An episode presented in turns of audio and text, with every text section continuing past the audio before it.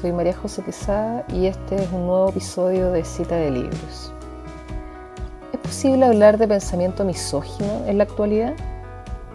¿Cómo es que se ha configurado la realidad a través de una perspectiva estereotipada y prejuiciosa que ha dañado e invisibilizado la vida de millones de mujeres?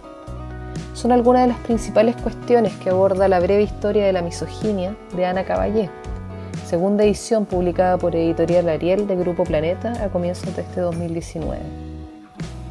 La literata, que en el mes pasado recibió el Premio Nacional de Historia en España, identifica en este libro las expresiones contra la mujer, las que se encuentran vertidas en diferentes opiniones a lo largo de la historia. Estas páginas constituyen un recorrido de distintas épocas y autores, en donde se plasman las hostilidades discursivas de puño y letra que reúnen esta antología crítica, el que es un buen material para una comprensión de este malestar sistémico padecido durante siglos por la mujer. Sistémico debido a que este odio o desprecio opera en y a través de las grandes estructuras que conforman una sociedad. Caballé sostiene que la Iglesia Católica, por ejemplo, ha sido la responsable principal del fomento y la divulgación del pensamiento misógino que tanta ruina trajo a las mujeres en el pasado, a través de la educación, la ideología y el confesionario, discurriendo un discurso contra fémina que estaba fundado en la represión y el menosprecio.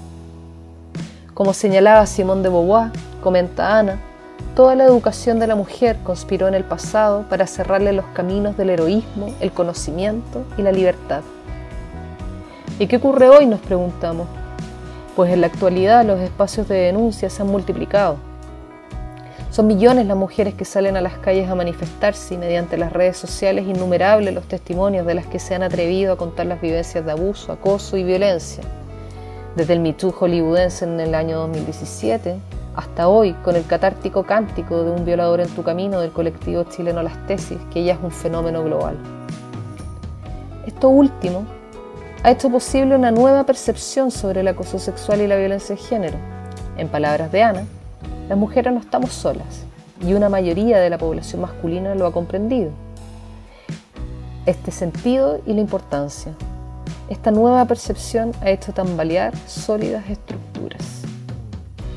Este libro entonces pone de manifiesto los rasgos comunes que mantienen un discurso misógino a lo largo de la historia, en el que lamentablemente, tal como señala en el prólogo su autora, pervive enquistado en el mundo del deporte, en el mundo del reconocimiento público, pervive en el interior de las casas, en las relaciones de pareja, en los modelos de consumo y en el universo digital.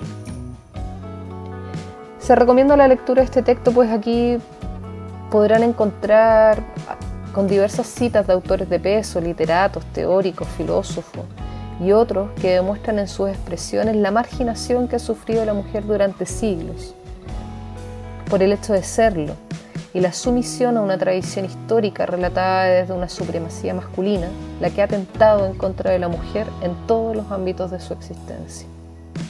Esto fue cita de libros. Recuerden que estamos todos los domingos comentando las novedades del mundo editorial.